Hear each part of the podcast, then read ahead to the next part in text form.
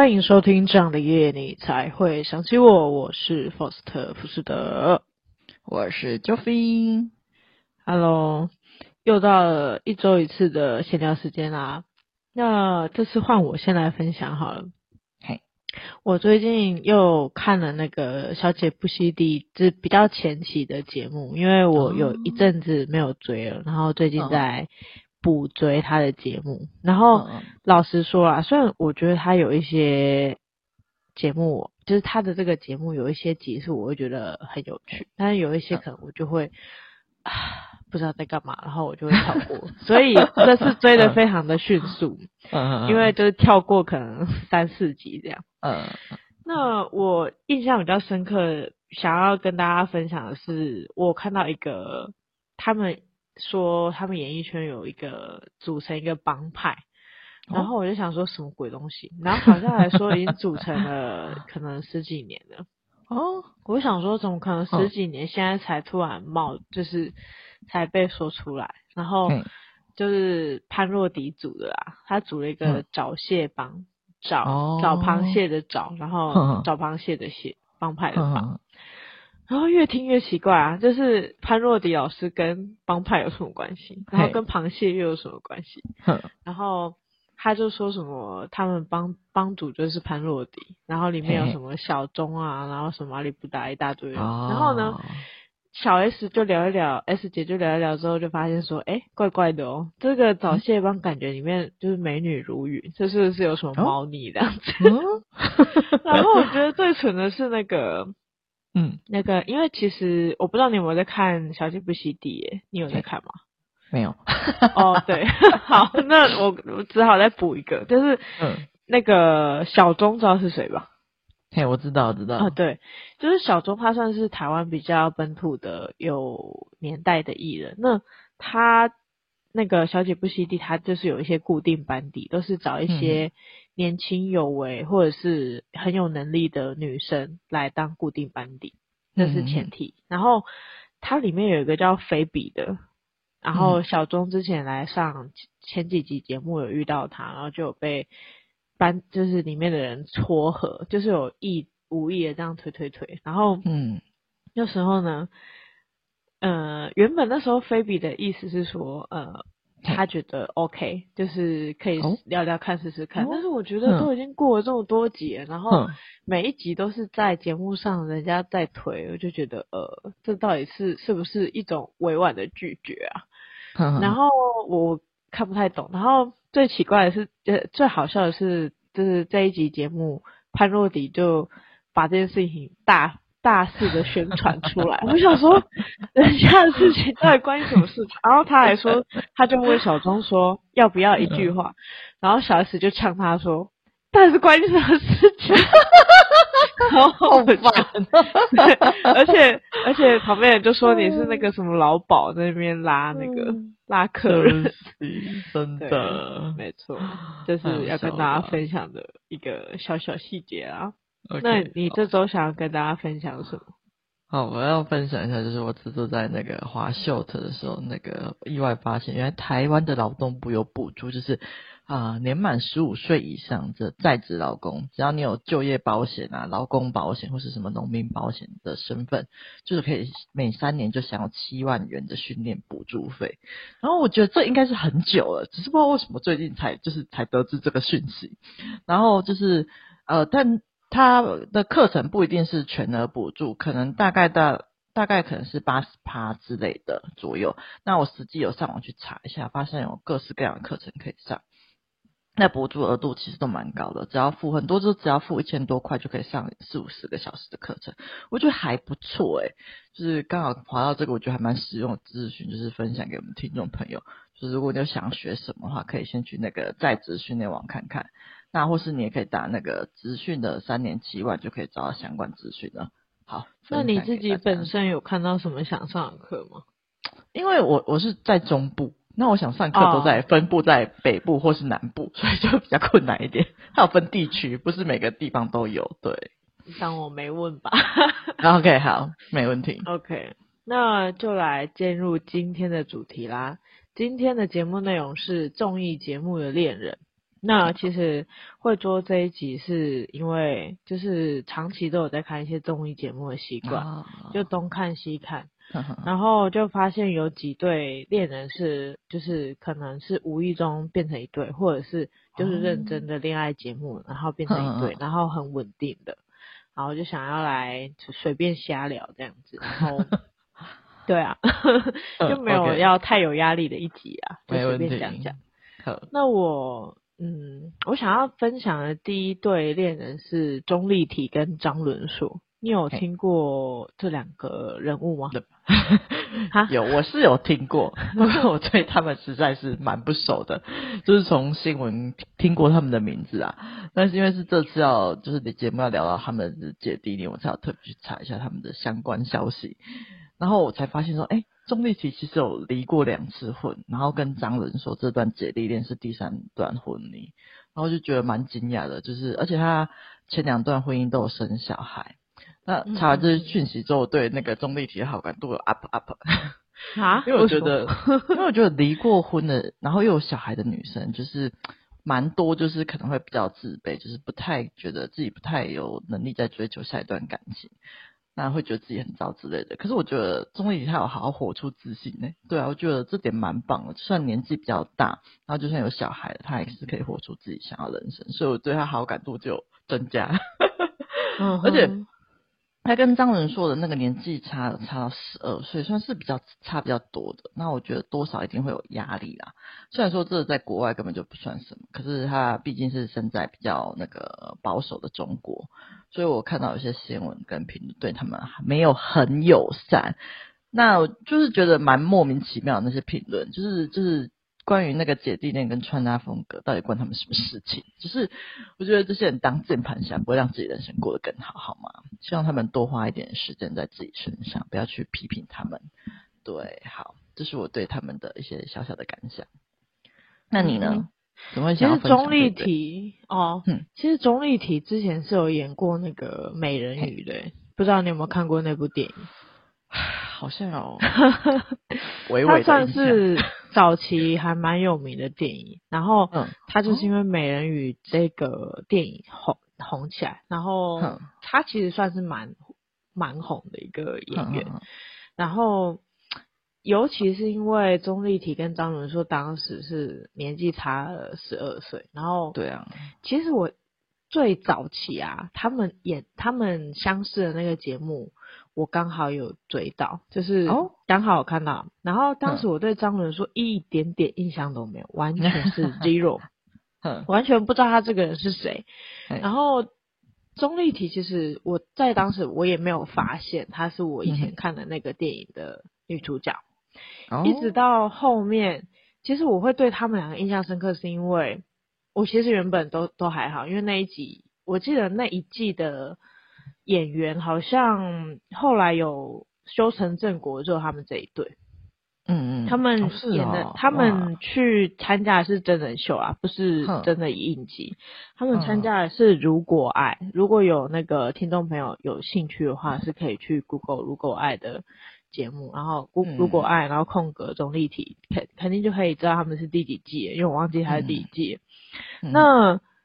当时会印象深刻，是因为钟丽缇当时还像还蛮中意伦硕的，但是伦硕当时可能是他自己本身觉得说，哦，我只是一个小弟弟，就以他的角度去看事情是这样子啊，嗯、他去看，他觉得钟丽缇不可能会选他，所以他其实一开始没有把选项放在钟丽缇身上，然后没想到就是后来钟丽缇跟他约会的时候，他有。直接说他没有把钟丽缇当选项，说没想到钟丽缇的反应相当大。我记得那一集是他直接就是收拾行李要回家了，他不是很飞机节目了。对，因为我我其他对都没什么印象，就对钟丽缇很有印象。那就是对那一集，我觉得最特别的事情是因为那。这个真人秀通常恋爱型节目的真人秀都是 one by one 嘛，就是一对一的。嗯啊、但是这个如果爱，我记得当时很清楚是他们是几个男几个女，然后你们可以自由去连线，就是不一定是节目组不一定是把你固定成谁是谁，所以他们就是会 A 跟 B 约会，然后 A 跟 C 约会这样子，都、嗯、都试试看，然后都了解看看，才会让你们哦选谁跟谁。嗯嗯。然后那时候没想到钟丽缇，就是一发现张伦硕他没意思之后，他就果断要收拾行李回家去。嗯嗯嗯。然后那时候还哭了，然后那时候张伦硕发现，对，张伦硕发现钟丽缇哭的时候，他就慌了，然后连忙去道歉。他没有发，他没有发现自己如此的重要吧？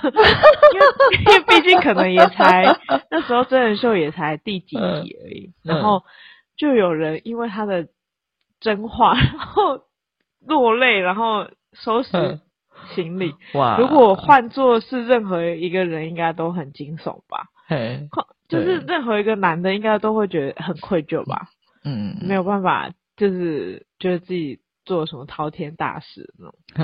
嗯，然后就是因为那一次，他去把钟丽缇挽回回来之后，哦、反而反而改变了张真说想要哦重新认识这个女生，因为她原本可能定位自己是个弟弟。就是年纪落差那么大，嗯，绝对不会是一个选项。嗯，那一次，他虽然没有就马上喜欢上钟丽缇，可是他那时候就是有反而把她变成选项之中，然后才慢慢从节目里这样一步一步变成一对，然后之后还去认识了他的那前面那两段婚姻的女儿，嗯嗯嗯，然后才最后才结婚，在在这个真人秀之后才结婚。然后我印象比较深刻的是那个钟丽缇的女儿，其中有一个那当时啊最小的那一个就不喜欢张伦硕，然 后我就觉得很有趣。哇哦！可是我觉得很正常哎，就是你你们本来就会有排外啊，你你会想要拥有，就是小朋友啊都会比较想要拥有自己爸爸妈妈，想说你到底是谁啊？你要抢我妈是不是？大概是这种想法。嗯，那钟丽缇她。的妈妈不是中国人，她是越南人的样子。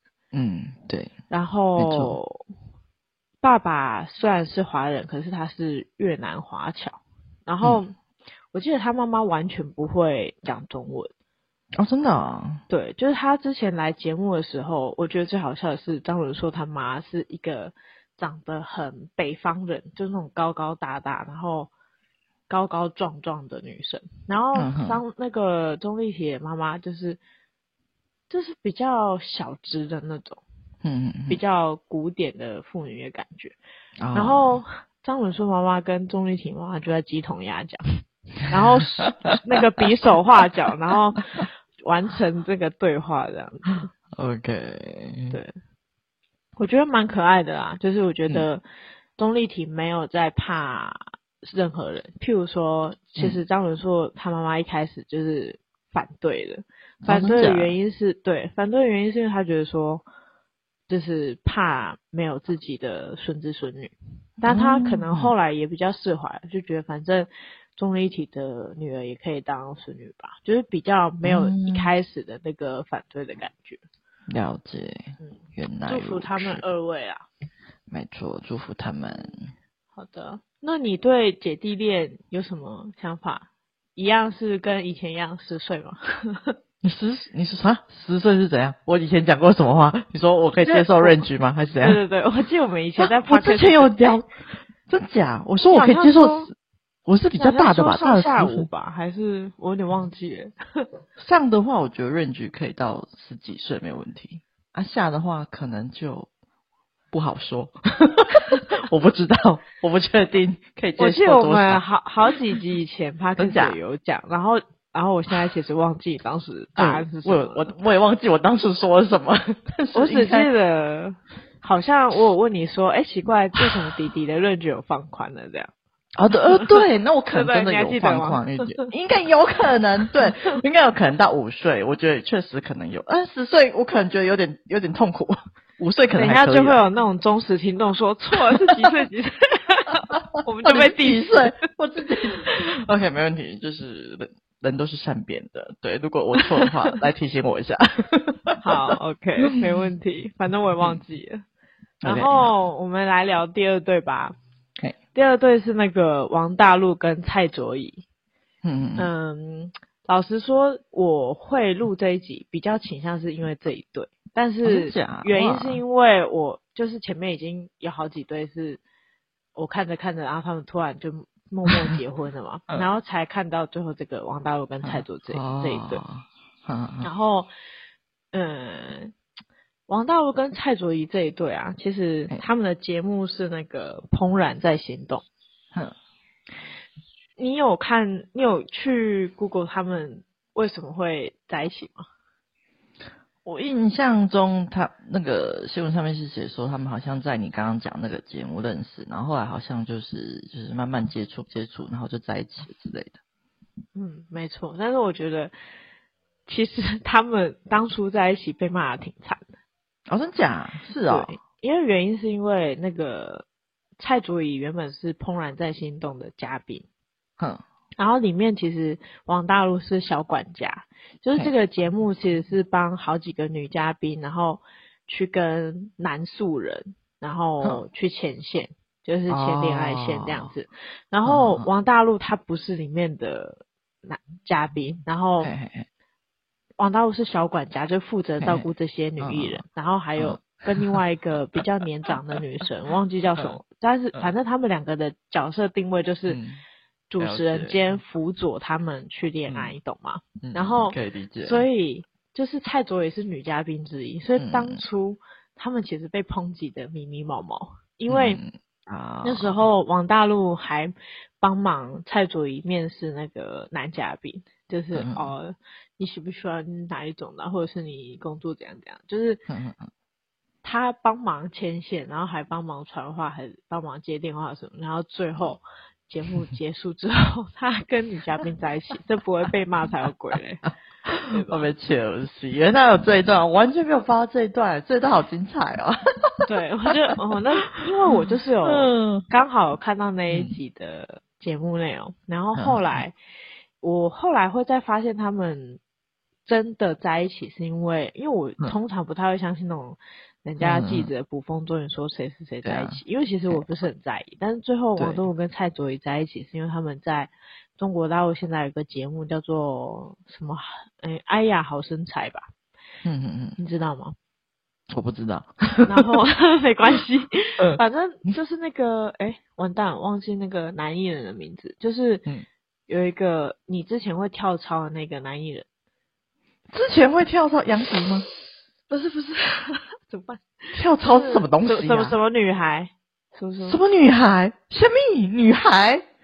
运动的那个，你跟着他跳，然后你还闪到腰那个。哎呀，哦，郑多燕吗？不是吧？那个是那个吧？那个是刘畊宏吧？对对对，刘畊宏，刘畊宏夫夫妻他们当这一季当那个总教练。哦，然后王大陆跟蔡卓宜是其中参加的一对情侣，哦、然后他们这一季的节目内容都是呃夫妻跟情侣的设定，嗯，然后。两个人要一起参加，然后王大陆跟蔡卓宜就借着这一个哎呀好身材，然后限定的这个身份，然后嗯。官宣他们的恋情，嗯、然后我才哦。他们两个还真的跟我在一起，这样这样想法。了解，原来是这样。对，没错。然后蔡卓宜那时候在节目里面啊，是跟一个嗯一个老板在约会，嗯、然后他开的是一个化妆品公司。嗯、然后酷。他的，但是他的公司比较偏向是在卖日本的，卖去销往日本的。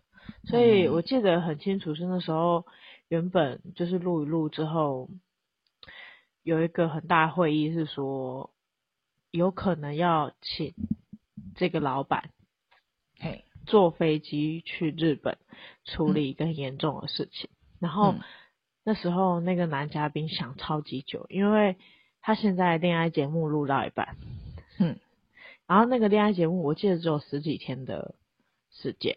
所以说，如果他现在飞去日本，嗯、再回来，可能人家都录完了。嗯，所以他到底，如果他去日本，就等于他其实也放弃了这个蔡，也放弃蔡卓宜的意思。啊、哦，所以我记得那个时候，就是他 想买。Oh my god！对，嗯，就是他最后决定留下然后结果后来，哇后后来他们没有修成正果，反而是那个小管家跟女嘉宾修成正果 这一个故事，所以印象非常的深刻。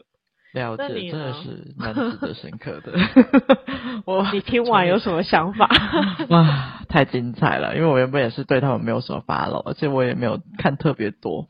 就是我这一对，我只对那个王大陆比较熟一点，因为我当年也去看，我当然是从那个少女时代认识他，那时候我也觉得他很帅。嗯可是自从后来那个新闻爆出他跟那个少女时代的已婚导演在庆功宴上舌吻之后，我就觉得嗯，太震撼了这个人。然后再加上他之后爆红之后有出很多爱玩的新闻吧，所以我就觉得就没有怎么再关注他。然后刚刚听到 Foster 讲他一些讯息，我觉得嗯，好像不是那么的意外。对，OK。然后那当然我有去。不要，就是，但是我就是完全没有查那些花边，我只有查到他们就是就是目前上面新闻都看到大多数都是他们交往很甜蜜的过程啊，对，完全不知道有原来后面有内幕边，对啊，这边是不是有什么警察还是什么快要把我抓走了？是在发什么事啊？讲的是不是？这 是火警还是什么？坏消息。对啊，刚刚超大声的呀。OK，好啦。没事啊，有临场感。对，没错。好，总之就是祝福他们啊，就是他们，因为我原本看就是看新闻，只有觉得说，哎，就是这种可爱的甜心女神收服坏坏爱玩男孩的那种偶像剧感，然后加上 Faust 那一段之后，突然就变得好八卦哦，天哪！OK 啦，还是祝福他们，祝福祝福。哦，本来就是一个想要跟听众闲聊，让大家知道哦发发生的这些事情，听一下八卦，真的是很精彩。不然。人生也挺无聊的，啊，那我们来分享第三。嗯、那你这个还有要补充吗？没有，没有，没有什么要补充的。Okay. 那我们来分享最后一对喽。嗯哼哼。最后一对是那个陈乔恩跟她目前的现任丈夫 Alan。他们当初是参加那个恋爱节目，然后最后结婚的。嗯、那你对他们这一对，你有科普到什么样的内容吗？OK，非常的恭喜他们，但是我。人家要结婚多久？现在来恭喜？买啊！讲到就是说体系啊，对啊。好好，我小时候就是看那个陈乔恩演的偶像剧长大的，但是我最喜欢陈乔恩的是他跟那个郑国成一起主持那个《型男大厨厨》，我之前超爱看那个他跟陈哥的互动的，但是也，但是他后来就是好像就是辞职了嘛，然后去中国大陆发展，那也是很祝福他在中国那边发展的越来越好啦。还有在节目中遇到。能够带给他家的感觉的另外一半，就是非常的祝福他们，嗯、没错。那至于有没有科普到什么呢？就好像还好诶、欸。对啊，就是我好像也没有看到什么特别精彩的部分。你该不会也要分享什么很惊人的东西了吧？没有，就是单纯闲聊，这个还好。Okay, 对对，哦，这个还好，对吧？我我也想说，我 都都看到还好的东西，为什么你要看到很多神奇的内容？好，但是我一定还是可以给大家提供一些。料啊，精彩的料是不是 对？OK，我非常期待。我们就是来讲一些八卦，随便聊的。OK，好。那我当初看那个陈乔恩跟 Allen 这一对啊，嗯嗯、呃，一开始其实我真的觉得 Allen 长得不错，但是我不知道为什么听众就是很多。网友啊，就一直键盘侠就骂 Alan 说长得很丑，好烦啊！键盘侠真的超烦，你自己长得可是我真心的觉得 Alan 长得不错，我都不懂他哪里不好。嗯、然后，然后那时候我觉得 Alan 那时候在节目当中，他很大方的直接跟那个乔恩说：“嗯、我有看到那个观众在骂我说长得丑啊什么的。嗯”然后。没想到他就是态度就是很坦然，他也没有觉得那是什么，嗯、他就他还问陈乔恩说：“我真的很丑吗？” 我觉得很好笑。陈乔恩后来就是他们那一次他问完的那一次旅行啊，他们就去寄那个明信片，嗯、不知道大家有没有这个习惯，就是或者是。嗯，就是可能出出去玩，然后你们可能会写明信片寄给自己，或者是寄给朋友之类的。对，那乔恩，你看你到底想怎样？没有，没事。傻眼。陈乔恩他就是提议说要写明信片寄，然后那时候 Alan，我记得 Alan 好像还说什么要寄回自己家吧，反正就是一个很很不会。谈恋爱，没有想过要寄给女生的人是不是？对，然后陈乔恩就只好再补一句说我们寄给对方，然后 Alan 才说好。然后那时候因为他们这跟他们参加的那个恋爱节目是看他们谈恋爱，然后会拉回棚内，然后棚内会有几个人，然后一起讨论他们觉得他们这次的约会怎么样。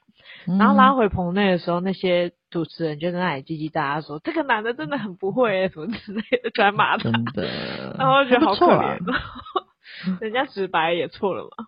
对啊。然后我记得那一次，就是乔恩就有在明信片上面写说，就是他不丑之类的，嗯嗯，这样子去安慰他。他可能怕，嗯、因为毕竟乔恩他自己当艺人，所以他根本没有差，就是他已经习惯人家去抨击他还是什么。嗯。但是他可能会觉得说，Allen 只是一个素人，那嗯嗯，他根本不必要去承受这些他不属于他的一些压力，这样，嗯、所以他就是有、啊、有很暖心的再去安慰他一下。嗯，嗯，嗯。然后我觉得这一段乔恩真的人还蛮好的。嗯嗯嗯。然后，其实我偷偷的觉得，我原本觉得 Alan 应该会被刷下马，欸，嗯、就是在我看他们那个恋爱节目的时候，因为有一次 Alan 他在没有告知乔恩的状态之下，然后他可能跟乔恩的工作人员或者是跟他那个恋爱节目的人去打听到乔恩在什么地点、什么时间有。就是工作行程，嗯，可是他乔恩的工作行程一定都是大众化的，就是比较是大家都可以去到达抵达的地方。那 Alan 那一次就是拿着，应该是拿着一束花吧，去拜访乔恩。嗯，那一次乔恩就很凶，就是脸色超难看的。啊，真的啊。对，然后那时候我我原本以为 Alan 凉了，嗯，后来的再下一集，就是他们就真的就一起去爬山嘛，嗯，然后 Alan 就很真诚的跟他道歉，然后 Alan 也态度蛮大方啊，他就坦诚的跟节目组说，他觉得这次是他自己的错，因为他觉得。嗯就是也没有提前告诉人家，如果人家工作真的很累，而且他真的很专，很想要很专注做他的工作的话，嗯，那别人去他的工作场合，那他肯定是会不开心的。这样，嗯，我就我就觉得，其实当时啊，我原本很不看好，就，嗯、但是因为他回应乔恩跟回应节目组的态度啊，我都觉得非常的加分的。他的个性真的是太好了，就是，嗯。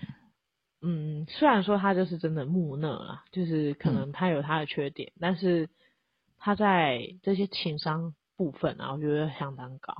嗯，就是看完的这个想法，然后所以后来乔恩最后跟 Alan 结婚，我才不意外，就是因为看完、嗯、就是有那一次那个访谈的时候，Alan 有讲，然后跟他爬山的时候的应对，我就觉得嗯嗯挺好的，对，真的。好的，就是这样啦。那你还有什么想要补充的吗？没有，我没有任何要补充的。我祝福大家。好的，那我们这一期的小小的聊天就这样结束啦。OK，好啦，那谢谢大家收听。这样的夜你才会想起我。我是 Joffy，我是 Foster 福士德。那如果喜欢我们的频道的话，欢迎到我们的 Apple Podcast 或是 Mr. Box 给我们五星好评哦。那如果任何想对我们说的话，也可以到 IG、FB 任何地方可以留言找到我们地方，你都可以找到我们。那如果真的更喜欢我们，欢迎就是请我们喝杯咖啡哦。好啦，那谢谢大家收听啦，拜拜。